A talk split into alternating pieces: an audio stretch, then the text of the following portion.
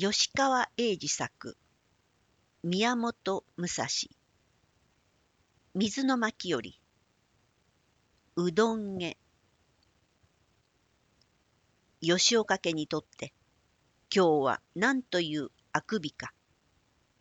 この西の東院西の辻に市場道場が始まって以来のお辱を平方名誉の家紋に塗ったものとして今日を肝に明記しなければならない、と、心ある門人たちは、鎮痛極まる表をして、もういつもなら、それぞれ黄昏を見て、帰りとへ散らかる時刻の道場に、まだ安全たる動揺を無言に持って、ある旨は板敷きの控えに固まり、ある旨は一室のうちに墨のごとく残っていた。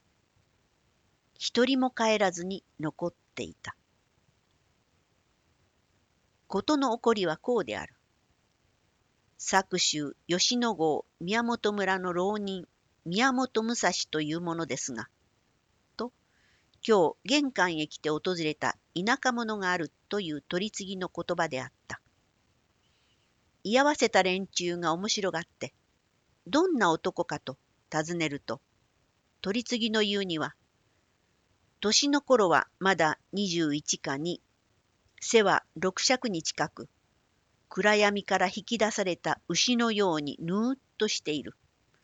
髪は一年も櫛など入れたことがないらしく、赤く縮れたのを無造作に束ね、衣服などは無地か古文か黒か茶かわからないほど雨露に汚れていて、気のせいか臭いような気さえする。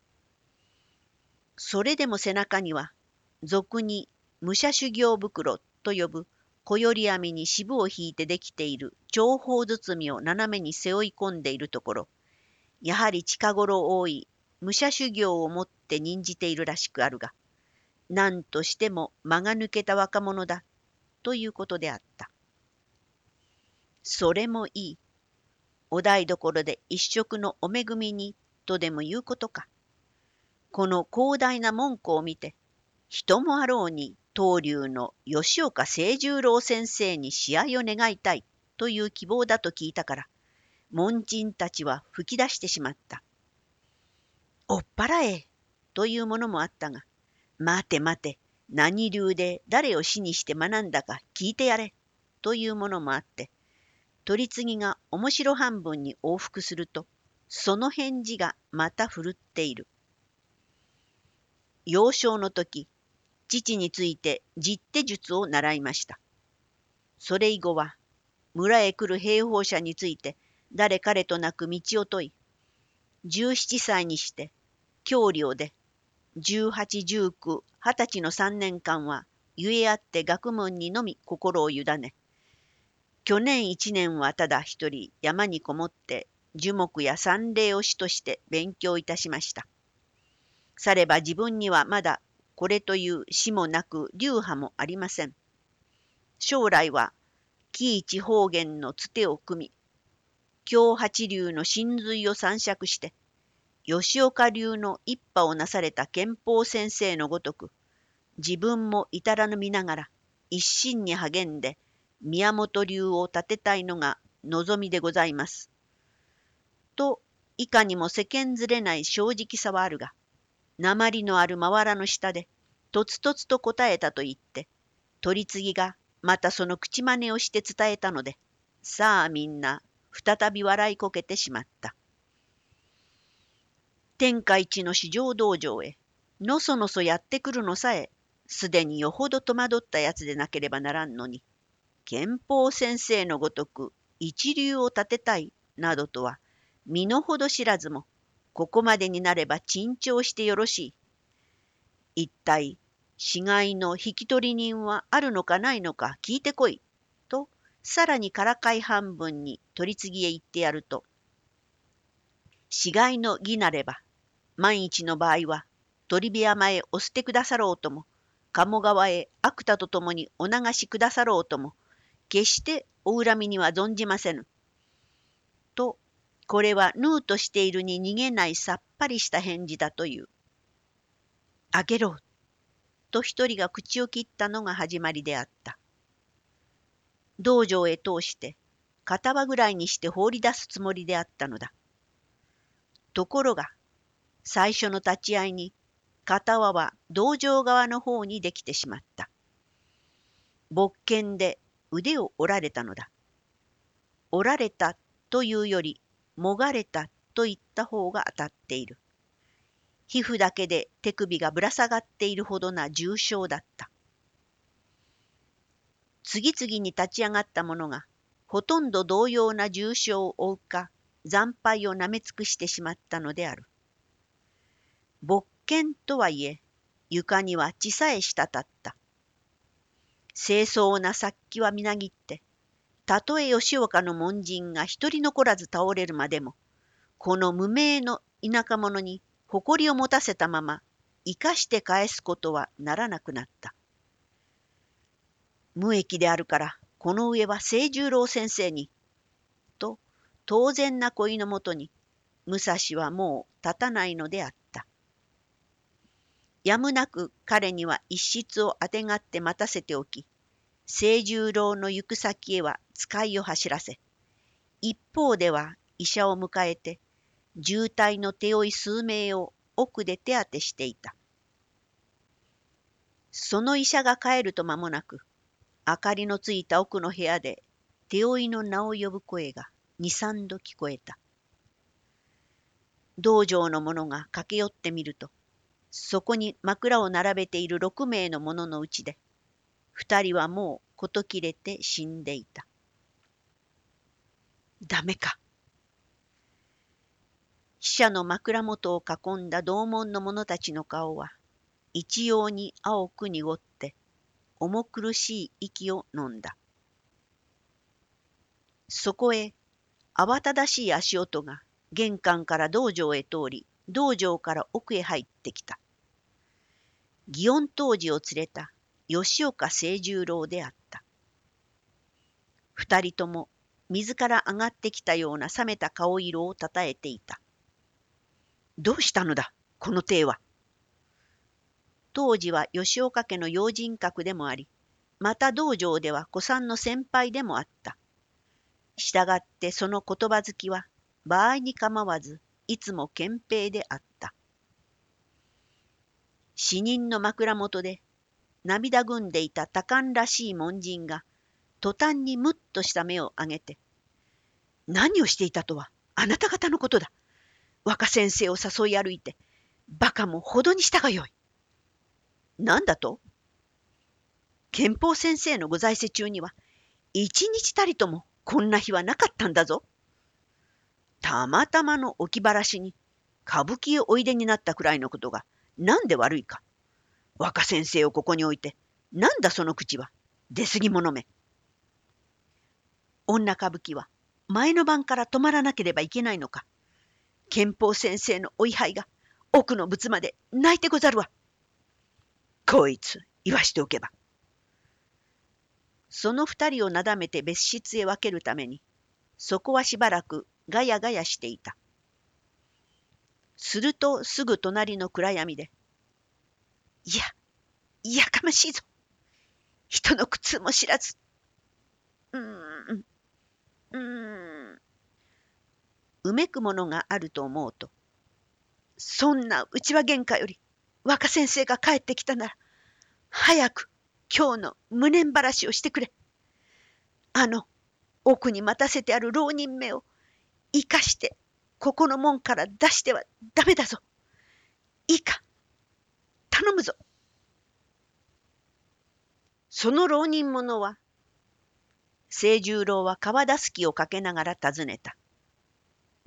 門人の出した二本の木剣を選んで、その一本を右手に下げた。お帰りを待とうというキャツの言葉に任せて、あの一室に控えさせてあります。と一人が庭に向かっている書院脇の小部屋を指した。呼んでこい。清十郎の乾いた唇から出た言葉である。挨拶を受けてやろうというのだった。道場から一段高い師範の座に腰をかけ、勃剣を杖に立てて清十郎は言った。は。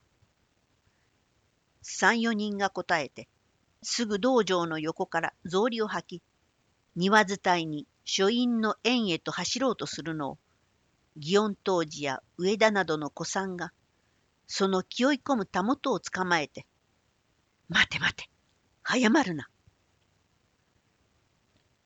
それからのささやきは、少し離れて見ている清十郎の耳には聞こえなかった。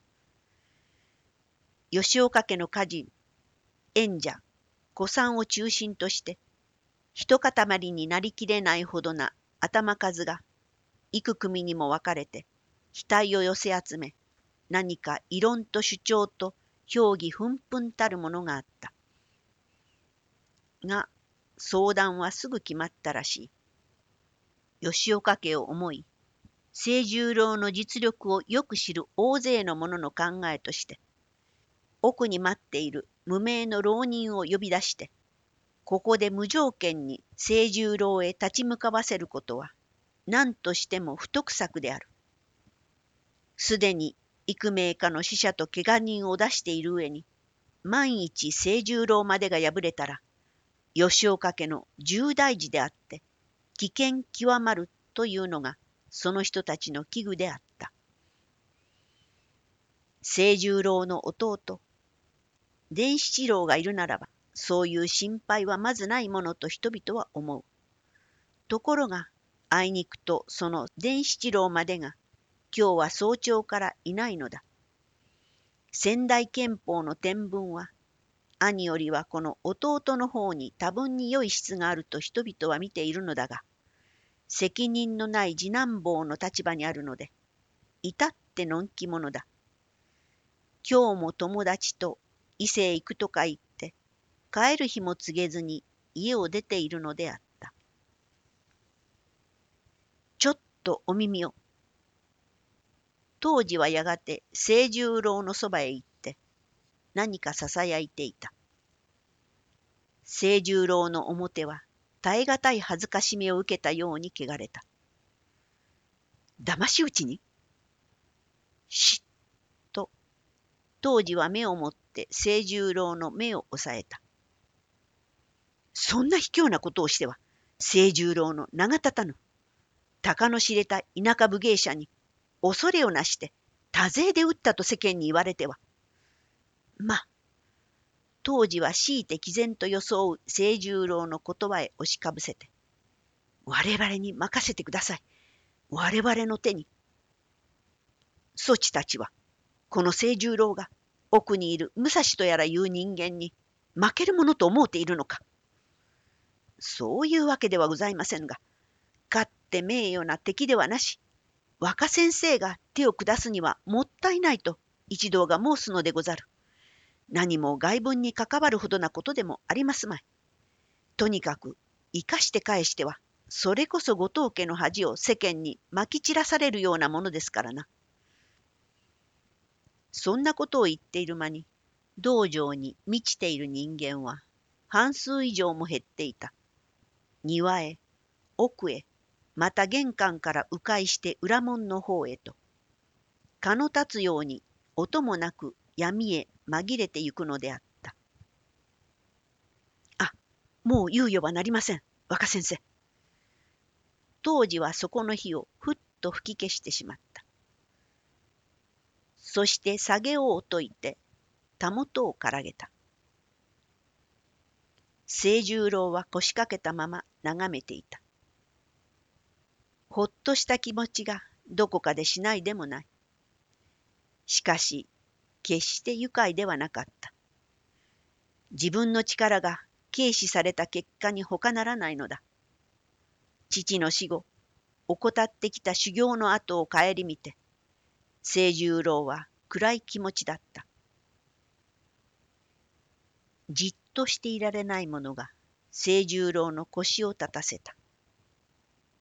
窓から覗いてみると、明かりの色がさしているのは、武蔵という客を待たせてある一室だけで、その他に何者も見えなかった。障子のうちの灯火は、時々静かな瞬きをしていた。縁の下、廊下、隣の書院など、そのほのかな投影の揺れている一室のほかは、すべて暗かった。徐々と無数の目が引きのようにその闇を這い寄っていた。息を殺して刃を伏せてじっと明かりのさすうちの気配を体中で聞きすます。はてな当時はためらった。他の門人たちも疑った。宮本武蔵とやら、名前こそ都で聞いたこともない人間だが、とにかくあれほど使う腕の持ち主である。それが、シーンとしているのはどういうものだろう。多少なりとも兵法に心を置く人間ならば、いくら上手に忍び寄ろうが、これだけの敵が室外に迫ってくるのを気づかずにいるはずはない。今のよう兵法者で渡ろうというものがそんな心構えであったら月に一つずつ命があっても足らないことになる。寝ているな。一応はそう考えられた。かなり長い時間であったから待ちしびれを切らして居眠っているのではあるまいかと。だが、思いのほか相手がくせ者とすると、あるいはこっちの空気を早く察しながら、たすき桃立ちの見ごしらえまで十分にしておいて、わざと刀身の長寿を切らずに、来たらば、と、なりを潜めているのかもわからない。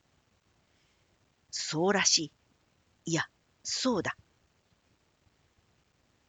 宮本氏。襖隣から当時が起点でこう声をかけた。お待たせいたした。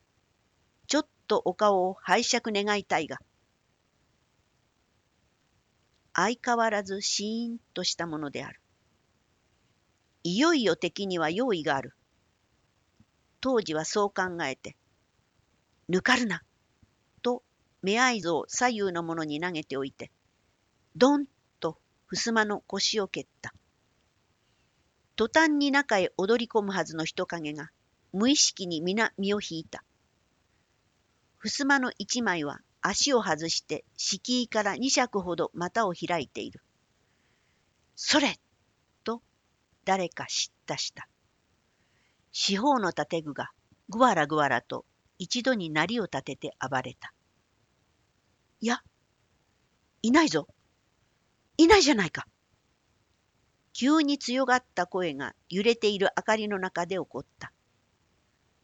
つい今しがた、ここへ食材を門人が運んできたときは、まだきちんと座っていたというその敷物はある。日よけはある。また飲まないまま冷えている茶もあるのだ。逃した一人が縁へ出て庭へ伝える。庭の暗がりや床下から、むらむら寄ってきた人影が皆、地団打を踏み、見張り人の不注意を罵った。見張りを言いつかっていた門人たちは口を揃えて、そんなはずはないと言う。一度川屋へ立つ姿は見たが、すぐ部屋へ戻ったきり、武蔵は断じてこの部屋を出ていないと言っていぶかる。風ではあるまいし。